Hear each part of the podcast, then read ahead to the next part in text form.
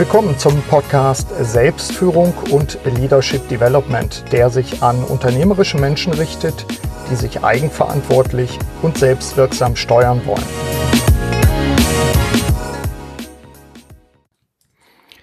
Die Frankfurter Allgemeine Zeitung zählte 2019 Uwe Schneidewind zu den einflussreichsten Ökonomen in Deutschland.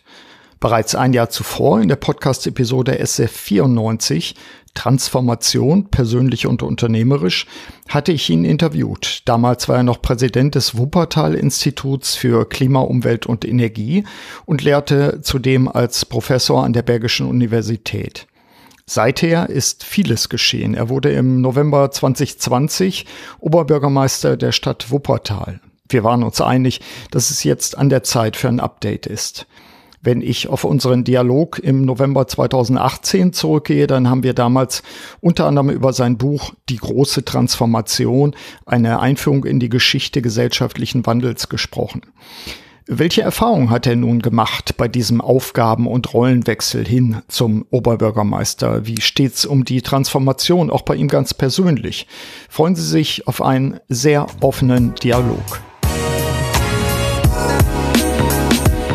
Hallo Uwe, erstmal freut es mich, dass es mit unserem Gespräch klappt. Wo bist du gerade? Ich sitze gerade mal im Büro hier in Wuppertal im Marmar Rathaus. Ja. Ist das, ich muss meine Unwissenheit gestehen, ist das mittendrin dann wahrscheinlich? Das ist mittendrin, ja. Also wir haben ja in Wuppertal sage ich zwei Zentren, in Elberfeld und in dem Barm. Mhm. Und ähm, das Barmer Rathaus ähm, ist ein sehr prächtiges Gebäude aus den 20er Jahren mit einem großen Platz direkt vor dem Rathaus. Also da kann ich auch aus meinem Büro auf den Balkon stellen, mich stellen und zu den Wuppertaler Wuppertalern sprechen, wenn ich ja. das denn wollte. Nein, also man merkt, es kommt so aus einer Zeit, in der dann äh, die Rathäuser wirklich noch ganz zentrale, auch repräsentative äh, Gebäude in den Innenstädten waren. Aha, okay. Vielleicht so ein bisschen zur Einleitung. Wir hatten ja parallel eigentlich die Eingebung, dass mal wieder ein Podcastgespräch fällig ist. Das fand ich irgendwie auch gut. Das passte gerade. Und äh, unsere Episode vom November 2018 ist die Episode SF94 für die Hörerinnen und Hörer. Und wir haben damals, äh, war gerade dein Buch erschienen, die große Transformation, eine Einführung in die Kunst gesellschaftlichen Wandels. Und äh, ich würde gerne heute mal mit der Bitte starten, dein Verständnis von Transformation einerseits für die Hörerinnen und Hörer kurz zu beschreiben, denn einige werden es damals sicherlich schon gehört haben, aber vielleicht so als Auffrischer und für die, die erst später eingestiegen sind, vielleicht gibt es so, eine, so einen mehr oder weniger kurzen Abriss dazu von dir? Ja, ja, gerne. Also ich meine, das, was wir in dieser Diskussion über Transformation ja immer thematisieren, sind so Phänomene des grundlegenden Wandels. Ne? Also dass dann, wenn Wandel wirklich strukturell und systemisch wird und äh, eben äh, Systeme ähm, in ihrer, ja, also im Grundaufbau äh, mit äh, beeinflusst. Wir haben ja damals in dem Buch haben wir ja vier so grundlegende Dimensionen äh, unterschieden, in denen so ein grundlegender Wandel stattfinden kann. Ne? Also wenn sich technologische Grundlagen komplett verändern. Das erleben wir ja derzeit, wenn wir zum Beispiel an die Energieversorgung, die Mobilität denken. Mhm. Dann das Ökonomische, ne? also wir, wir leben ja in einem ganz bestimmten auch äh, wirtschaftlichen System, das uns 60, 70 Jahre gewaltigen Wohlstand produziert hat und wo wir merken, das kommt jetzt zunehmend, äh, aber auch immer wieder an seine Grenzen, nicht nur ökologisch, sozial, sondern Zerbrechlichkeit von Wertschöpfungsketten, also die Art und Weise, wie organisiere ich eigentlich die globalen ökonomischen Prozesse, das steht ja auch unter so einem grundsätzlichen Veränderungsdruck. In der Tat, ja. Ja, und dann eben so eine politisch-institutionelle Ebene. Also wie organisieren wir uns politisch? Wie bauen wir unsere Gesellschaften, auch unsere Stadtgesellschaften auf? Und das vierte, wenn sich so kulturelle Wertorientierungen verschieben. Ich meine, das haben wir im demografischen Wandel. Ne? Wenn die Bevölkerung zunehmend älter wird, treten andere Werte ins Zentrum. Wir merken es in der jüngeren Generation, die eine sehr, sehr unsichere Zukunft hineinläuft und wo diese Erwartbarkeit, mir geht's mal noch besser als meinen Eltern und Großeltern, so eine klare Vorwärtsbewegung, gar nicht mehr das ist, was auch die ganz persönlichen Motivationen und Werthaltungen antreibt. Mhm. Ne? Und ähm, in, in so umfassenden Transformationsprozessen verbinden sich dann diese unterschiedlichen Ebenen sehr stark. Und äh, wir uns in dem Buch damals ja gefragt haben, was muss ich eigentlich an so grundsätzlichem äh, strukturellen Wandel vollziehen, um mit den Herausforderungen des 21. Jahrhunderts, insbesondere dem Klimawandel, richtig umgehen zu können. Mhm. Also das war so ein bisschen die, die Blaupause dieses Buches. Ja, ähm, es, für mich ist ja doppelt interessant, jetzt mit dir zu sprechen. Erstens, ähm, deine, deine eigene Position hat sich ja verändert. Vom Präsidenten, war das eigentlich der richtige Titel, Präsident oder Leiter des Wuppertal-Institutes? Genau, Präsident und wissenschaftlicher Geschäftsführer. Das ja, und äh, das warst du ja damals und äh, jetzt eben aus einer, aus einer anderen Position und einer anderen Rolle, auch gesellschaftlich anderen Rolle als Oberbürgermeister der Stadt Wuppertal.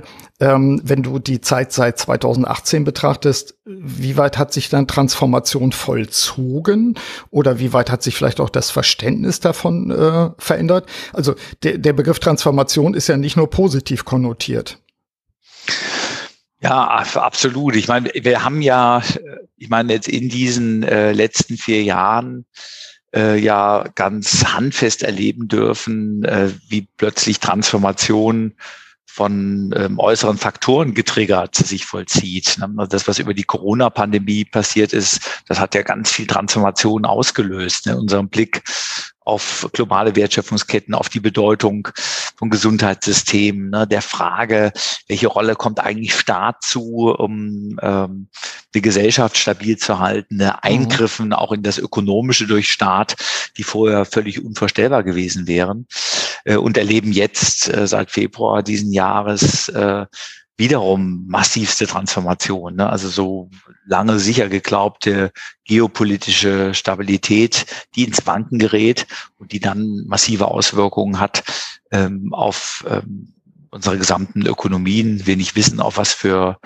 ein Winter wir zulaufen, ne? ob wir vielleicht das erste Mal seit 80 Jahren plötzlich im, im Winter äh, in, in, Wohnungen sitzen, die wir nicht mehr richtig heizen können. Mhm. Ne? Also das sind ja Dinge, die wären vor vier Jahren überhaupt nicht vorstellbar gewesen.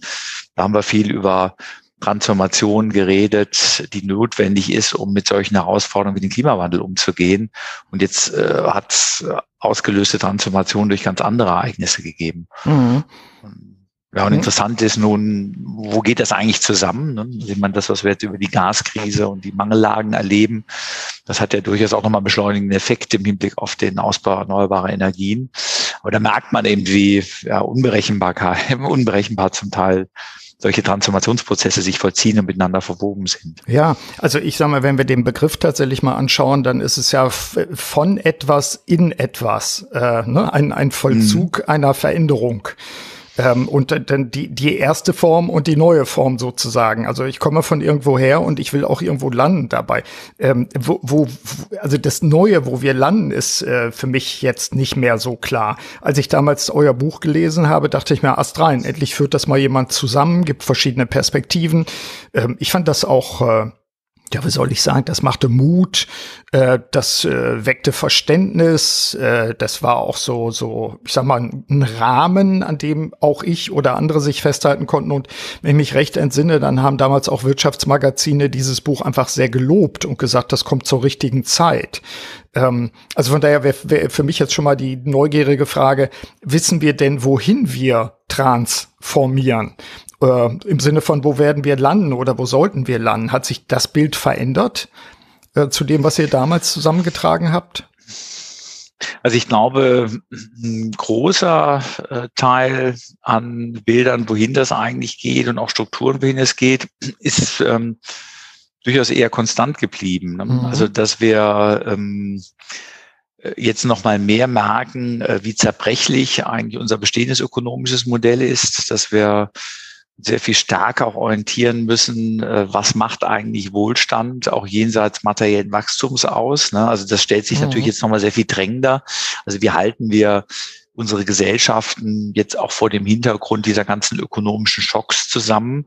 Da wird dann plötzlich klar, dass sowas wie eine gesellschaftliche Kohäsion, Gerechtigkeit, Ausgleichsmechanismen eine sehr viel höhere Bedeutung äh, plötzlich bekommen.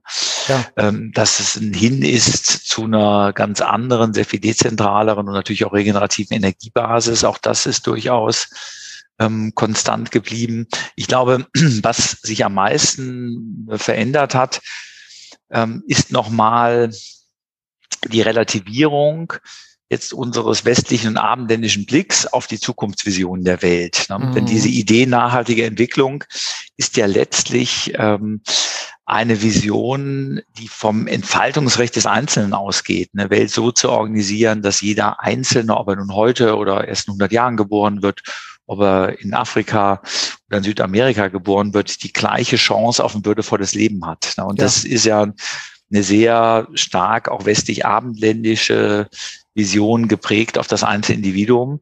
Und wir jetzt natürlich plötzlich merken, dass wir mit ganz anderen kollektiven Identitätsprozessen jetzt in dem, was wir in Russland erleben oder auch in China konfrontiert mhm. sind, äh, wo es, äh, also so in der perversesten Form ja formuliert, macht eine Welt ohne Russland Sinn. Ne? Also wo das Entscheidende nicht mehr ist, ja. dass jeder der neun Milliarden Menschen sich entfalten kann, sondern plötzlich so diagrammt wird, ähm, Russland, das ist der, der Sinn mhm. globaler Existenz und äh, darum wird jetzt gerungen. Ne? Und äh, uns das ja richtig erbeben lässt, weil wir eigentlich dachten, das Thema ist durch. Also unser Wertegerüst ist ein universelles, ist ja auch in den globalen Menschenrechten so festgehalten, aber es ist eben doch nicht so universell, äh, wie wir uns das vielleicht einreden wollten. Ja, offenbar. Ist das dann auch eine Enttäuschung?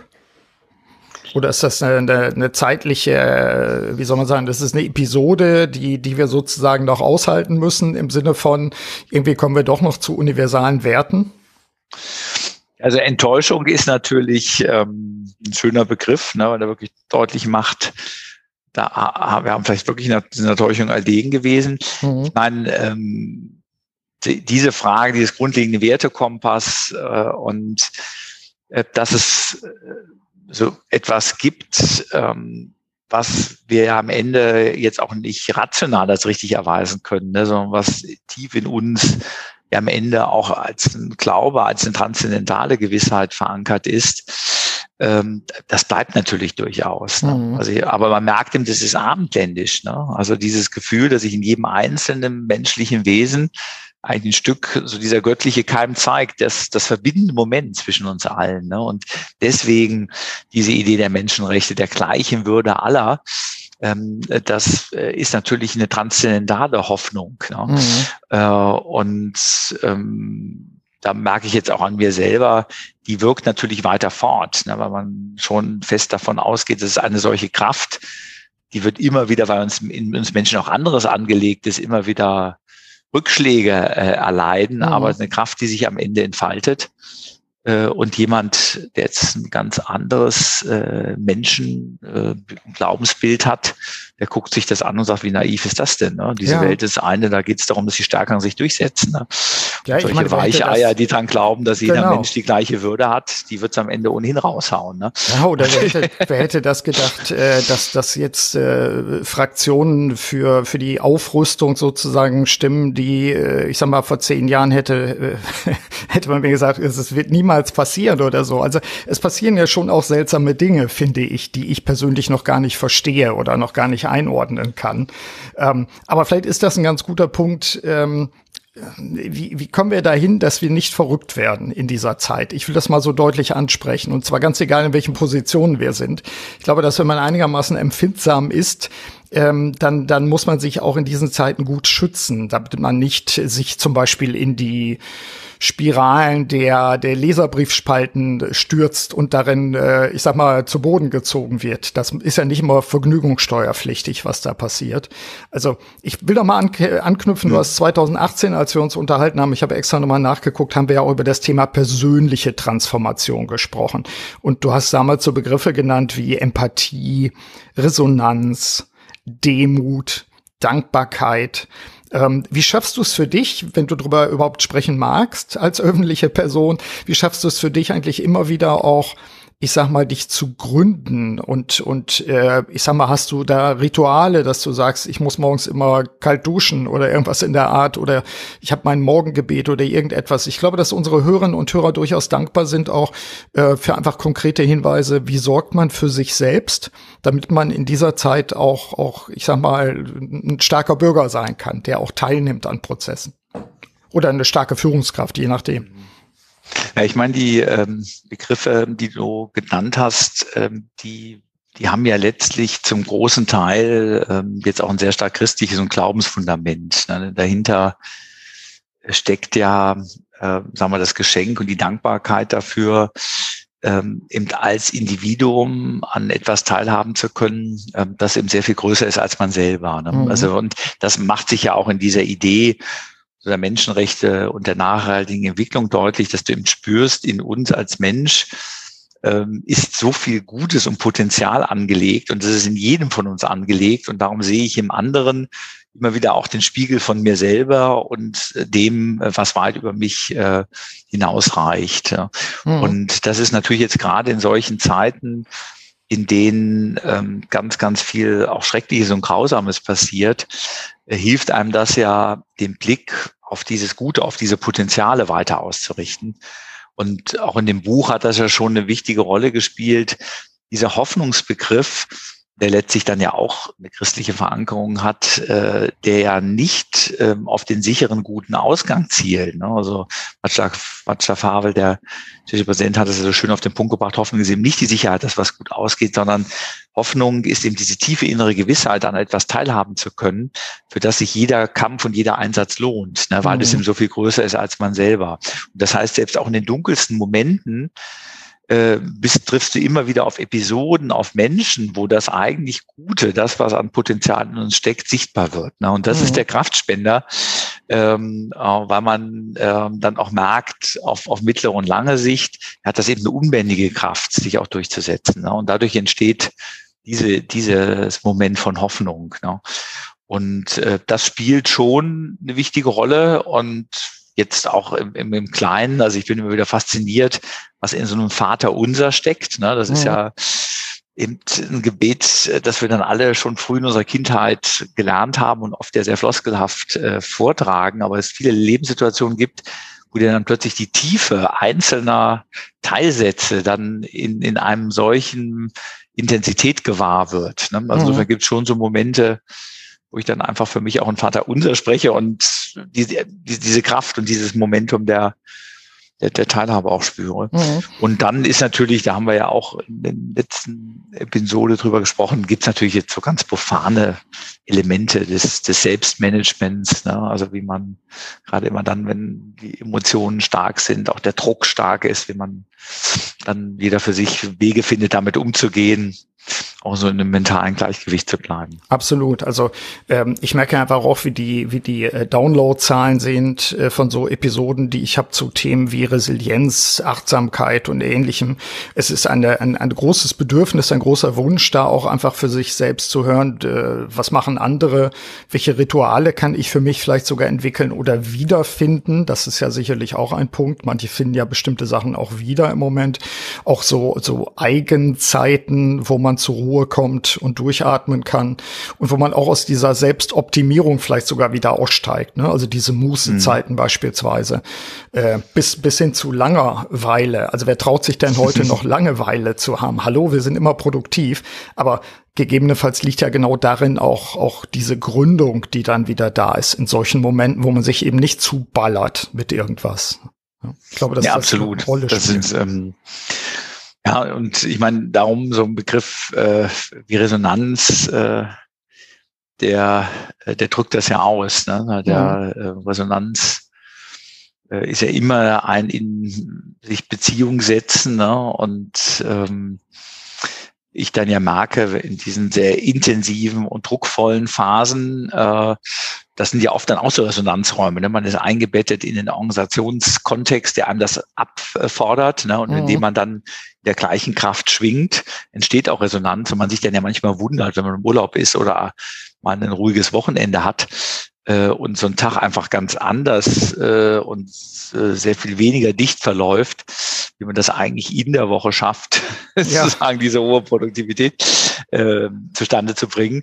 Und da wird dann plötzlich klar, dass was mit einem selber und auch die Identitäten mit einem selber passieren, hängt natürlich immer wieder vom in Beziehung setzen zu einer Umwelt ab und das auch genau. aushalten zu können, wenn die äußeren Reize und der Kontext ein ganz anderer ist, dass das auch auf einen selber anders zurückwirkt und dann ja auch sehr produktiv zurückwirkt. Ne? Ja. Und Aber eben auch wieder auszusteigen, ne? Also und dann dann auch die die das andere zu erleben oder auch andere Aspekte von sich. Das finde ich, also merke ich ja im Coaching von Führungskräften mhm. ganz unterschiedlicher Art. Ich habe ja auch Politiker zum Beispiel als Coaching-Kunden, äh, auch Bürgermeister und äh, das sind so Punkte, wo ich dann auch einübe. Mensch, koppelt euch doch mal ab, seht, seht, sorgt doch einfach mal für Eigenzeit dabei. Das ist ja nicht hinderlich in Bezug auf die Produktivität, sondern im Gegenteil auch. Ne?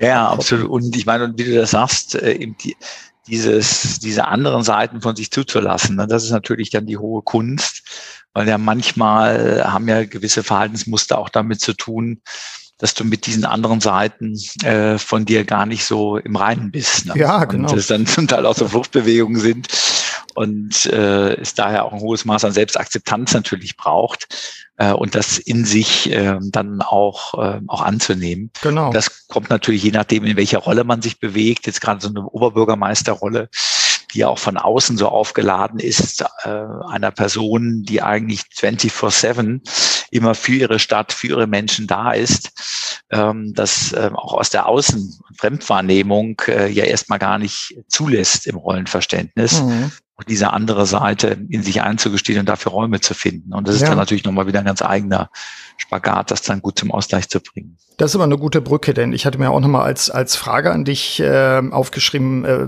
deine Reise vom Präsident des Wuppertal-Instituts durch den Wahlkampf und dann in die neue Aufgabe als Oberbürgermeister und jetzt in der Rolle, in der Aufgabe. Ähm, was sind eigentlich für dich die größten Überraschungen gewesen? Also positiv wie negativ auf dieser Reise? Hm, ja, ist auch schön, dass du das in diesen äh, zwei Stufen beschreibst, weil ich das schon mag, so ein Wahlkampf und so eine Wahlkampflogik, ähm, die äh, ist nochmal wieder was natürlich ganz anderes als dann äh, das Ausüben des Amtes. Also im Wahlkampf, ähm, weil sag mal, die positivste Überraschung, was eben durch so eine Teamleistung möglich ist. Ne? Also ich habe ja war ja in der Situation, eigentlich auch einen sehr bürgernahen, beliebten Amtsinhaber angetreten bin. Und wir aber durch einen hoch engagierten Wahlkampf mit zwei Parteien, ich war schwarz-grüner Kandidat, plus in wirklich einem genialen Team um mich herum, mhm. äh, wir auch eine Energie und eine Lust bei den Wuppertalern und Wuppertalern auf ähm, diese neuen Möglichkeiten erzeugen konnten, die dann am Ende zu dem Wahlsieg beigetragen haben. Und äh, gleichzeitig eben natürlich in dem Moment auch deutlich wurde, was Wahlkampf für ein Stimmungsthema ist. Ne? Und ja. ähm, ganz, ganz wenig jetzt eigentlich mit objektivierbaren Leistungen zu tun hat im Vorfeld. Ne? Oder auch der Art, wie viel Energie man jetzt in einen Wahlkampf steckt. Ne? Also es ist wirklich ein, äh, ein gewaltiges Stimmungsgeschäft, wo unterschiedliche Faktoren zusammenkommen müssen, dann in dieser Phase so einer Wahl, um das zum Erfolg zu führen. Und das ist ja etwas, was man von außen zwar immer wieder beobachtet, wenn man sich äh, auch andere Wahlen auf Bundes- oder Landesebene und im Kommunalen anschaut, aber es ist schon nochmal spannend, das in einem eigenen Leibe zu erleben und ein Gefühl dafür zu bekommen, welchen Teil dieser Stimmung lässt sich eigentlich in einer guten Weise beeinflussen. Mhm. Ja, und im Amt selber, ähm, muss ich sagen, äh, war äh, für mich die frappierendste Erfahrung nochmal die ganz andere Intensität ähm, in dieser Oberbürgermeisteraufgabe, weil die mit so vielen Erwartungen aufgeladen ist. Ne? Also du hast natürlich 365.000 Menschen in der Stadt, jeder mit seinen Perspektiven und Anliegen und der Oberbürgermeister ist sozusagen die zentrale Projektionsfläche, weil auch die einzige wirklich klar identifizierbare politische Figur ja auch in so einem Stadtkontext. Mhm. Ähm, und dadurch hat man eine Vielfalt an Themen, in denen man drinne ist und immer wieder natürlich gefordert ist mit voller Präsenz, ne? weil für dich ist das dann ein Termin von 14 oder 15 an so einem Tag, aber für die Menschen, die sich mit dir treffen, die haben vielleicht monatelang darauf gewartet, ne, den Termin mit dem Oberbürgermeister zu haben ähm, und äh, dem in, in einer angemessenen Form gerecht zu werden und was das mit einem macht. Ne? Also äh, dann immer wieder so ähm, in unterschiedlichsten Themen hochempathisch und mit der Präsenz aufzutreten. Das war eine mhm. sehr prägende Erfahrung. Und dann natürlich diese ganz andere Dimension, aber auch der negativen Energien in diesem Amt. Ne? Ob nun auf Social Media oder auch in der direkten Kommentierung. Ne? Also ich beobachtet ja auch das Gesamtsystem, erkennt legitimerweise alle Schwächen, Schwachpunkte. Ne? Du bist Projektionsfläche, aber auch für negative Energien. Ja. Und damit gute Umgangsformen zu entwickeln. Ne? Weil man das, wenn man aus dem Kontext kommt, wo man das bisher nicht in der Intensität gewohnt war, ist das am Anfang doch erstmal nicht ohne, damit mhm. in einer guten Form zurechtzukommen. Also ich, ich wage mal an dieser Stelle eine, einen Schritt nach vorne. Ich habe äh, eine Person im politischen Kontext auch begleitet dabei, aus diesem Kontext wieder rauszugehen, weil sie einen Herzinfarkt hatte. Und äh, ich dann so an dem Punkt so gemerkt habe, äh, dass, dass so, ein, so ein Konstrukt wie ein Rat oder, oder ähnliche ähm, äh, Gremien einfach auch äh, zum Teil extrem aggressiv sind von der Stimmung und so sind, dass die Leute, von denen ich dachte, Mensch, die setzen sich doch jetzt ein im Sinne der Bürger, ne? der Meister der Bürger, also jemand, der ja dann auch gesendet, gesendet wurde sozusagen, ähm, wie, wie miteinander umgegangen wird, offensichtlich miteinander. Also du musst jetzt kein Bashing in deine eigene, äh, deine eigenen Fraktionen oder so machen, aber ich fand das ich fand das schräg, weil wir brauchen ja Führungskräfte und dazu zählen ja auch genau solche Personen, wie du sie bist. Ähm, wir müssen einfach, also ich habe gesagt, wir müssen euch auch pflegen einer gewissen Weise. Denn äh, ihr haltet ja genau dafür auch den Kopf hin. Das, das ist aber völlig unpopulär, glaube ich, diese Meinung. Ähm, so nach dem Motto, wenn du dann Bürgermeister bist, ja, dann, dann bist du ja auch ausgezeichnet und ausgewählt. Und dann musst du auch zufrieden sein, eben für 365.000 Leute da zu sein.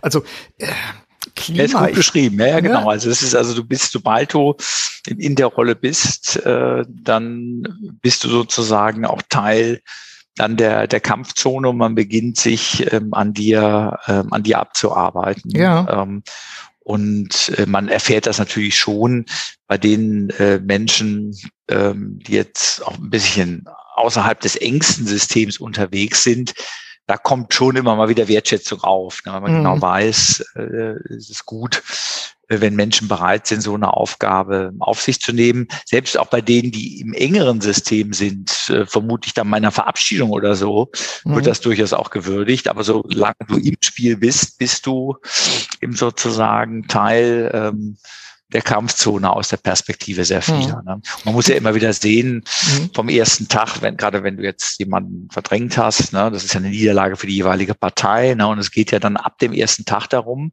den anderen schlecht aussehen zu lassen, damit dann in spätestens fünf Jahren wieder jemand von den eigenen Leuten ja. Oberbürgermeister, Oberbürgermeister wird. Ne? Und das beginnt eben sofort mit einer Wahl. Ne? Mhm. Und äh, das war für mich eben auch also das weiß man vielleicht vom Kopf her, ne? aber das dann so zu erfahren, weil ich ja vorher in Management-Kontexten gearbeitet habe, wo man doch gemeinsam als Team was voranbringen wollte ne? Mhm. und nicht einen Großteil auch seiner Energien erstmal auch für Verteidigungsarbeit aufwenden muss, ne? weil du äh, von, von Anfang an äh, eben genau dieser Form der Attacken ausgesetzt bist. Ja, ich äh, auch etwas ungewöhnlich vielleicht äh, und nicht abgesprochen. Gibt es da einen besonderen Wunsch? Also vielleicht ist es naiv, sich jetzt was zu wünschen, aber wenn du sagst, ich äh, nutze jetzt mal den den Appell an paar tausend Führungskräfte via Podcast, gibt es da eigentlich einen Wunsch, was so diese diese Kultur des Umgangs in solchen Gremien und an den Nahtstellen solcher Gremien betrifft? Ja, ich glaube, das ist schon wichtig, ähm, äh, deutlich zu machen, äh, was das macht und was uns damit eigentlich auch verloren geht an äh, jetzt produktiver Gestaltungskraft für das Gemeinwesen. Mhm. Und ähm, habe das ja in den letzten Wochen auch an unterschiedlichen Stellen getan öffentlich diese Form politischer Kultur, äh, gerade auch im kommunalen Bereich, durchaus zu thematisieren. Weil man muss ja sehen, wenn ich in den kommunalen Bereich gehe, zwischen den großen Parteien gibt es für 95 Prozent der Fragen, die inhaltlich gelöst werden, mhm. eigentlich keinen inhaltlichen Dissens, ne? sondern das, was oft als inhaltlicher Dissens dann inszeniert wird, äh, sind künstliche Versuche, sich voneinander zu differenzieren. Ne? Und ja. das ist natürlich letztlich äh, unproduktive Energie äh, und sich immer wieder klar zu machen, was eigentlich erreichbar wäre, gerade jetzt in solchen Zeiten, äh, wenn ähm, gemeinsam agiert wird. Aber mhm. auch dort ist dann die Erwartungshaltung, und äh, die Bringschuld-Erwartung immer die, die dann alleine den Oberbürgermeister trifft. Sagt der Mutter Herr es ist ja schön, dass Sie das so sehen. Ja, dann sorgen Sie doch bitte für ein Klima, dass wir alle gut zusammenarbeiten. Ne? Sagen dann die gleichen Leute, die einem in diesem Moment ans Klima treten. Ne? Ja. Also das ist also selbst dort ähm, äh, äh, pflanzt sich äh, das dann äh, auch weiter fort. Und das ist ja bei solchen Fragen der politischen Kultur, und wir erleben das ja auf den übergeordneten Ebenen ähnlich, die kann man ja nicht durch Ansage abschalten. Ne? Aber ich okay. glaube, es ist schon gut, ähm, sie zumindest zu thematisieren und sie bewusst zu machen. Und dafür ist natürlich nicht schlecht, also auch gelegentlich solche Seitenwechsler wie mich zu haben, mhm. die das auch ganz anders kennen aus ihrem Kontext und wissen, dass da eigentlich mehr gehen würde unter anderen Bedingungen, als wenn in Politik nur von Menschen gestaltet wird, die das dann schon in Jugendorganisationen so aufsaugen, dass Politik nun mal so ist ne? ja. und das dann natürlich dann in der Folge immer nur wieder reproduzieren. Mhm. Das ist aber auch eine gute Überleitung. Ich hätte mir auch noch als Frage mitgenommen. Ähm, wir haben ja, kennen uns ja auch schon länger. Ich kenne dich ja schon aus der Zeit, als du noch äh, an der Spitze der, der Universität in Oldenburg warst. Und äh, die Zeit vorher, die schien ja auch noch ein bisschen durch, so auch die Beratererfahrung, die da war. Ähm, mich interessiert deine Meinung dazu, wie wir eigentlich so in dieser Zeit, Stichwort ja weiterhin Transformation, Veränderung, Neuerfindung, wie wir Führung fördern können, sowohl im politischen, darüber haben wir jetzt gerade ansatzweise ein bisschen gesprochen, wie auch im unternehmerischen äh, Bereich, also so Fragen wie Haltung, Fähigkeiten, aber selbst sowas wie Methodenwissen. Ähm, äh, das, das, ich habe diesen Podcast mal so, so überschrieben mit Führungsaufgaben im Wandel, weil ich finde, das ist Wandel, mhm. Transformation, das ist irgendwie unsere Zeit im Moment. Wir reflektieren uns, wir stellen fest, dass wir mit bestimmten Methoden nicht weiterkommen. Wir brauchen andere Ansätze, um Komplexität zu managen und so weiter und so fort. Also was ist deine Meinung? Wie können wir eigentlich Führung fördern? Ähm, ich, ich neige so ein bisschen dazu, das, was du gerade noch gesagt hast. Man müsste eigentlich die Leute, die in der Politik Verantwortung haben, die müssten ja fast mal ein Praktikum machen in anderen Bereichen, damit sie wissen, wie andere Bereiche funktionieren und nicht so, so Schornsteinkarrieren machen im politischen Parteienbusiness. Ja, das ist wirklich eine, ist eine gute Frage, ne? weil äh, wir ja jetzt nicht nur im politischen äh, Bereich äh, im Feststellen, ähm, dass die Bereitschaft vieler wirklich Führungsaufgaben zu übernehmen, ja eher auch nachlässt. Ne? Genau. Man sich das heute dreimal überlegt. Äh, und auch ich bin ja deswegen Oberbürgermeister geworden, äh, weil eine Volkspartei wie eine CDU hier in Wuppertal eigentlich keinen eigenen Kandidaten mehr fand. Ne? Eine Person, die bereit war, mit einem CDU-Hintergrund hier als Oberbürgermeister und Oberbürgermeister anzutreten und man sich deswegen dann äh, entschlossen hat, zusammen mit den Grünen jemanden aufzustellen, auch natürlich um die Erfolgschancen zu erhöhen. Aber äh, damit ja deutlich wird, das ist eine fatale Situation. Das wäre vor einigen Jahren gar nicht vorstellbar gewesen. Mhm. Auch viele große mittelständische Familienunternehmen, ne, die dann plötzlich in der dritten, vierten Generation jetzt unter den Jüngeren gar niemanden mehr finden der, äh, die bereit sind, äh, so Führungsverantwortung zu ähm, äh, übernehmen, weil man einfach merkt, mit welchen ähm, sagen wir, Entbehrung welcher Verantwortung und zum Teil ja auch dann geringen Wertschätzung aus dem gesellschaftlichen Kontext das äh, verbunden ist. Und ich glaube, dem kann man wirklich nur etwas entgegensetzen, indem man so Erfahrungsräume und Inseln schafft, in dem all das Produktive von Führung sichtbar wird. Ne? Also mhm. Also was es eben bedeutet, zusammen mit anderen durch Verantwortungsübernahme äh, sehr viel mehr zu erreichen, sehr viel mehr zu bewegen im, im, im Guten, ähm, als äh, wenn man das, das alleine macht. Denn Führung, ähm, gerade wenn sie im Guten gelingt, ist ja auch eine extrem befriedigende Erfahrung.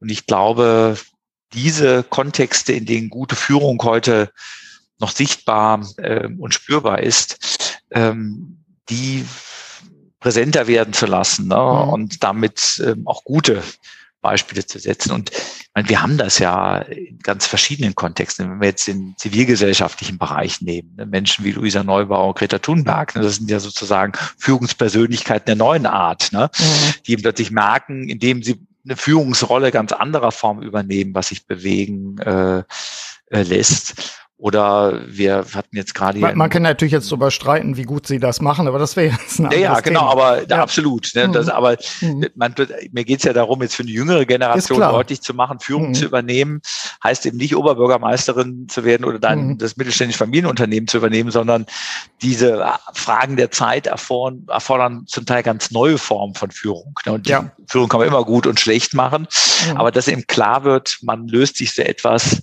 aus den klassischen Mustern, die man vielleicht vorher mit Führung assoziiert hat, ne, oder jetzt hier so einen tollen äh, internationalen Hochschulwettbewerb, wo es um solares Bauen geht, ne, wo dann wirklich studentische Teams 50 bis 60 junge Menschen, die über drei Jahre ihres Lebens eingesetzt haben, um dann eben so einen Musterbau zu errichten und den dann hier in diesen Wettbewerb mit an den Start zu bringen. Und das, da hast du auch ganz wirklich hochkollektive Teamführungsmechanismen erlebt. Mhm. Ne? Ein prägendes Erlebnis. Ne? Die Stimmung während dieser zwei Wochen hier in Wuppertal in den Teams war faszinierend. Und dann merkst du plötzlich, ah nee, da ist eine junge Generation, die hat durchaus Lust an Führung. Ne? Also die ist bereit, komplexe Aufgaben zu strukturieren und so anzugehen, dass sie möglich werden. Und das mhm. ist ja auch, das, das geht nur mit Führung. Ja. ja. Und die würdest, wenn du mit denen sprichst, würden die vielleicht sagen, wie, wie geführt, war das jetzt echt Führung? Ja, aber ja. Ja, äh, du hast ja, du hast ja zwei, zwei Begriffe, die du öfter auch mal, mal einwirfst in Diskussionen, in Paper und so weiter. Das sind Experimentierräume und Reallabore. Ähm, sind das, sind das auch, äh, ich sag mal, äh, Flächen sozusagen, Räume, zeitliche und, und örtliche äh, Ausdehnung, wo man sagt, da kann man Führung erproben, da kann man Führungs ja, vielleicht auch verschiedene Arten der Führung einfach mal austesten. Das mit dem Haus gerade, Hausbau fand ich sehr handfest. Also das äh, leuchtet mir sofort ein, ein Projekt zusammen zu machen und, und da auch vielleicht in verschiedenen Rollen zu sein. Mal in der Führungsrolle, mal in der Rolle der, der lateralen Konstruktion, was auch immer. Ähm, wo, wo finden wir noch Reallabore oder wo könnten wir welche inszenieren? Ja, ich meine, solche ähm, Reallabore sind ja Führungen in fast zweifacher Hinsicht. Das eine eben in der Binnenperspektive. Ne? Und äh, da finden wir äh, das ja heute gerade, das hat mich ja auch in dem städtischen Kontext äh, so gereizt, ne? Quartiersinitiativen, die etwas auf den äh, Weg bringen. Ähm, sagen wir, nehmen wir zum Beispiel so etwas wie Volksentscheid Fahrrad in Berlin entstanden ist und dann sich in andere Städte weiter ausgeteilt hat, wo sich ganz viele Engagierte für eine neue Mobilität einsetzen mhm. und dann dann zu beitragen, dass sich eben die politischen Randbedingungen und die und die Mobilitätsrealität in Städten verändert. Und dadurch, die machen dann plötzlich einen konkreten urbanen Raum zu ihrem Labor mhm. und zeigen, und das ist ja dann die zweite Dimension der Führung, zeigen auf, was eigentlich geht ne, und übernehmen damit ja sogar eine Art gesellschaftliche Führungsaufgabe, weil sie eine gesellschaftliche und politische Realität damit konfrontieren, dass es auch anders geht. Ne? Mhm. Und das steht ja am Anfang jeder Führung, dass du eine gemeinsame Vision entwickelst, die dann dazu führt, dass extrem an unterschiedlichen Stellen arbeitende Menschen äh, in ihrem Handeln so konvergieren, dass etwas was Größeres passieren kann. Mhm. Und darum sind solche Reallabore, die neue Möglichkeiten weisen, sind ja selbst dann auch eine Form äh, gesellschaftlicher Führung. Ja, und, und ich finde, dass der, der Begriff des Experimentierens ist einfach auch ein wichtiger. Also, dass wir uns trauen zu experimentieren, weil wir bei bestimmten Dingen eben nicht wissen, was geht und was nicht geht, sondern weil wir es, weil wir es auch mit einer gewissen, vielleicht sogar Offenheit und Naivität ausprobieren müssen. Also ja auch im unternehmerischen Kontext, da ist es ja genau dasselbe auch, ne? Absolut, ja. Also ja. es ist hinter dem Experiment äh, steckt ja beides, der Mut zum Handeln und gleichzeitig der damit verbundene Lernprozess. Ne? Und damit diese ähm, Logik, die wir als Deutsche nochmal besonders in uns haben, äh, zu durchbrechen, äh, erst dann einen Schritt von den anderen zu tun, wenn man vermeintlich alle Implikationen durchdacht hat. Ja, und das geht auch, in einer komplexen Welt eben nicht mehr. Genau, und auch Sicherheit hat. Ich meine, das ist so etwas, was mhm. ich auch die letzten Jahre wahrnehme, äh, Sicherheit vor Freiheit so ungefähr als Wahl. Wo ich meine auch denke, das ist schwierig, weil dann haben wir immer gar keine Sicherheit mehr, weil wir nicht mehr experimentieren und sozusagen das Neue ja gar nicht mehr erschließen. Also insofern gefielen mir diese beiden Begriffe auch gut, Reallabore und, und überhaupt das Experimentieren. Ähm, das wäre auch gleichzeitig die Brücke so zu, zu so einer typischen Frage, die ich ja stelle in meinen Podcasts. Ähm, was sollen denn aus deiner Sicht unternehmerische Menschen, das sind ja viele der Hörerinnen und Hörer de, des Podcasts, was sollen denn unternehmerische Menschen heute tun, um mit Wandel und, und oder Transformation, ich glaube, es ist ungefähr dasselbe, wirksam umzugehen? Gibt es da Tipps? Also wir hatten ein paar Punkte ja schon genannt, auch was die innere Haltung betrifft. Äh, was würdest du unseren Hörerinnen und Hörern mit auf den Weg geben? Ja, also ich glaube, diese, diese, ähm, diese inneren Kraftquellen zu identifizieren, ne, das, was einem dann auch eben in Phasen von, von hoher Unsicherheit ähm, so eine Stabilität gibt, ähm, das ist, glaube ich, ganz entscheidend. Das ist ja bei jedem sind, andere Dinge, es ist grundsätzlich Orientierung, es ist Familie, es gibt äh, ja verschiedene, unterschiedlichste Faktoren, mit denen, die ich mir immer wieder klar werde, dass das, was mich eigentlich im Kern und im Wesen ausmacht, ne, dass das eigentlich eine hohe Stabilität hat und vielleicht sogar gerade durch das Risiko eingehen dann da draußen in dieser Welt sogar noch gestärkt wird. Ne? Mhm. Also ich, weil ich glaube, ähm, jede ähm, Veränderung, je unternehmerischer ich werden will, umso mehr muss ich mir eigentlich meines äh, eigenen Fixpunktes bewusst sein. Ne? Dann, ja. dann äh, werde ich auch äh, mit einer ganz anderen äh, Kraft und Gelassenheit, die auch andere ansteckt und die dann auch dieses Zuvertrauen vermittelt, ähm, in das Risiko und Experiment gehen. Also je sehr stärker ich selbst verunsichert bin, äh, umso äh, mehr äh, wird dann die, die auf mich einströmende Unsicherheit auch wirklich zum gewaltigen Gefährdungsfaktor. Ja. Also man muss sich dieser, dieser eigenen Kraftquellen einfach sehr bewusst sein. Ähm, mhm. und ansonsten, ich meine, ich bin jetzt ja jemand, der jetzt einige Male, ähm, sag mal, komplette Kontextwechsel vollzogen hat. Äh, das ist auf der einen Seite, ist das natürlich hilfreich, ne, weil man damit auch die Angst vor anderen Kontexten verliert ne, und eine, eine Grundsicherheit äh, entwickelt, indem man ganz bestimmte Muster ausprägt. Mhm. Ähm, auf und der, überhaupt erst erkennt ja wahrscheinlich auch, ne? Also auch die anderen Muster erst erkennt. Absolut, ja. Mhm. Also das ist, und auf der anderen Seite muss man natürlich auch immer aufpassen, dass äh, sowas dann nicht auf äh, eine Art Fluchtbewegung wird. Ne? Ja. Also weil in Zeiten der Veränderung, finde ich, hat es auch einen hohen Wert, an einem festen Ort, einer festen Institution, an einem, an einem ganz bestimmten äh, Lebensweg äh, festzuhalten, um und sich und, diese Unsicherheit und, und, und die, die Veränderungen, die von außen kommen, dann in der Rolle aushalten zu können. Mhm. Und da muss man sich vermutlich auch sehr genau fragen, ähm, welcher Persönlichkeitstypus ist man ne? und was führt eigentlich zu dem Impuls, den Kontext zu wechseln oder auch dem Impuls, im Kontext zu bleiben. Das kann beides jeweils positiv, aber manchmal auch der Hinweis, dann vielleicht auf unglückliche Muster sein. Also ja, insofern mhm. sich mit solchen alternativen äh, Entwürfen auseinanderzusetzen. Und ich meine, dein Podcast und solche Formate sind ja dann auch genau Ausdruck davon, mal mit ganz anderen Menschen, die vielleicht einen anderen Weg gewählt haben, zu konfrontieren und dann auf sich selber zurückzuspielen und zu sagen, ja, Mann, bin ich das eigentlich? Ich muss sagen, das äh, mhm. ist auch, geht, geht mir auch immer wieder so, ne? Und dann auf Menschen gerade über lange Jahre begleitet hat, die einen anderen Weg gegangen sind, die dann auch fragt, ja, wow, äh, ist das, wo lag eigentlich das Problem bei ihm oder bei mir, dass wir jetzt unterschiedliche Wege ja, gegangen sind. Ja, aber das ist zumindest die Resonanz dann wieder an der Stelle, ne? dass du in deinen eigenen Prüfprozess ja reingehst und sagst so diese üblichen Take it, change it or leave it, ähm, einfach auch tatsächlich tiefer gräbst mal und genau diese, diese Geschichten dir genauer anschaust im Sinne von Selbstführung, also erstmal Selbsterkenntnis, dann, du kennst ja meine drei Dinger, Selbsterkenntnis, Selbstverantwortung, Selbststeuerung, das baut ja aufeinander auf. Absolut. Und genau an der Stelle finde ich, äh, das sprichst du wunderbar an, dass das für sich selbst auch in der ruhigen Minute oder auch mit, mit einem Kollegen oder mit einem externen oder wie auch immer zu, zu reflektieren und zu sagen, wo, wo bin ich? Bin ich an der richtigen Stelle? Ist es jetzt Zeit, mich zu verändern, zu gehen? Ähm, abgesehen davon, dass wir ja sowieso immer in einem Veränderungsprozess sind, weil, ne, wie war es, Heraklit, du kannst nicht zweimal in denselben Fluss steigen, glaube ich. Ähm, das, das ist ja auch ein Punkt. Aber äh, finde ich gut. Danke nochmal dafür. Gibt's noch was, wo du sagst, vielleicht für die unternehmerischen Menschen, die Gestalter im eigenen Leben sein wollen, Umgang mit Wandel, auch aus deiner eigenen Perspektive und Erfahrung? Ja, also die, auch das ist ja letztlich ähm, so, so ein Allgemeinplatz, ne, dieses Gefühl dafür zu entwickeln, was ist eigentlich das, was äh, über das System vorgegeben ist, wo du eigentlich wenig dran rütteln kannst ne? und wo sind die Räume, die sich wirklich verändern und gestalten lassen. Ne? Mhm.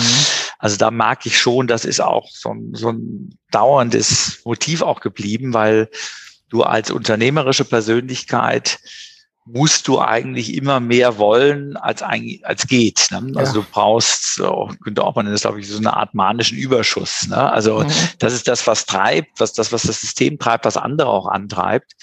Und gleichzeitig wirft dich natürlich das, was dann als systemischer Zwang zurückkommt, äh, dich auch immer wieder äh, zurück ne? und äh, verunsichert ja auch. Ne? Und äh, und macht dann auch was mit einem, ne? weil man hat einen ganz anderen Gestaltungsanspruch und dann kommt man an diese Grenzen mhm. äh, und zweifelt ja plötzlich äh, an der Veränderbarkeit an sich.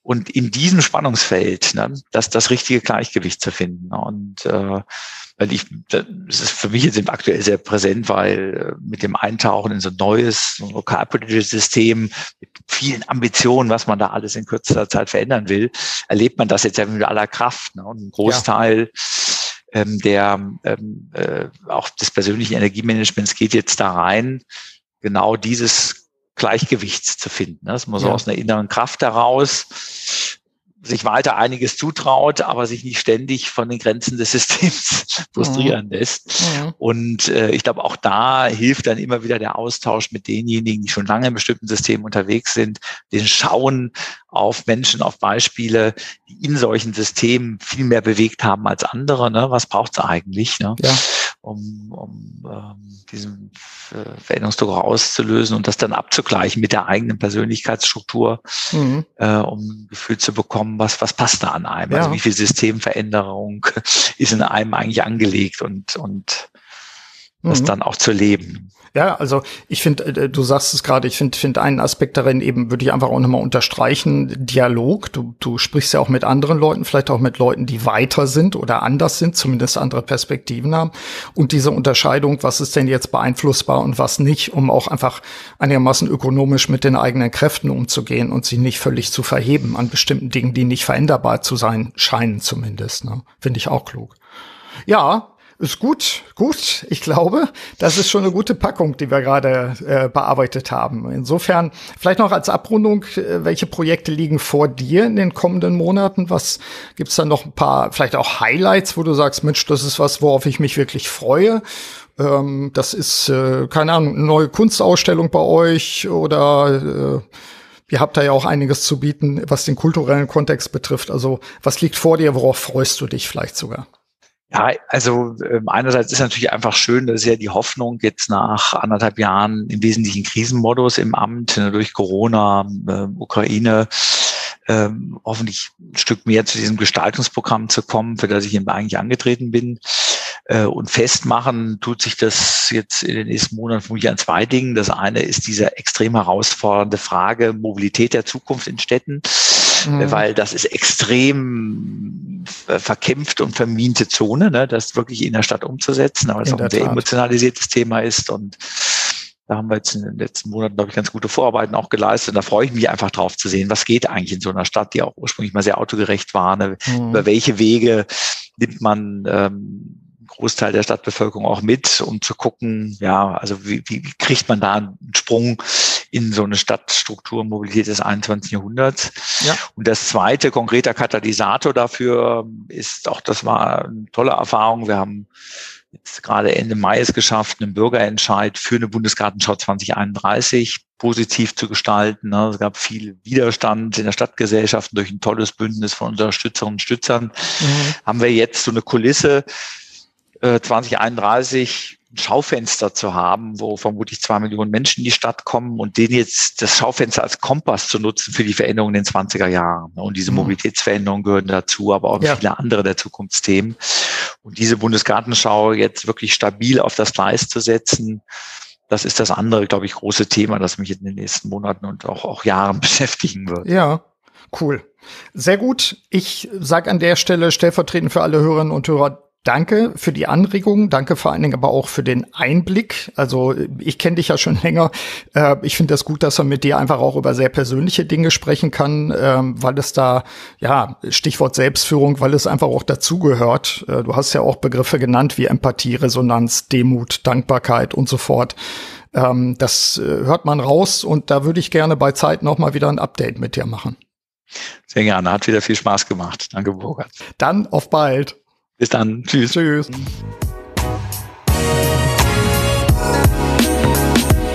Soweit mein sehr persönliches Gespräch mit Uwe Schneidewind, dem Oberbürgermeister der Stadt Wuppertal. Nutzen Sie, liebe Hörerinnen und Hörer, die Anregungen und Ideen. In diesem Sinne wünsche ich Ihnen wie immer eine wirksame Zeit. Ihr Burkhard Benzmann. Vielen Dank, dass Sie auch bei dieser Episode des Podcasts Selbstführung und Leadership Development dabei waren. Auf bald!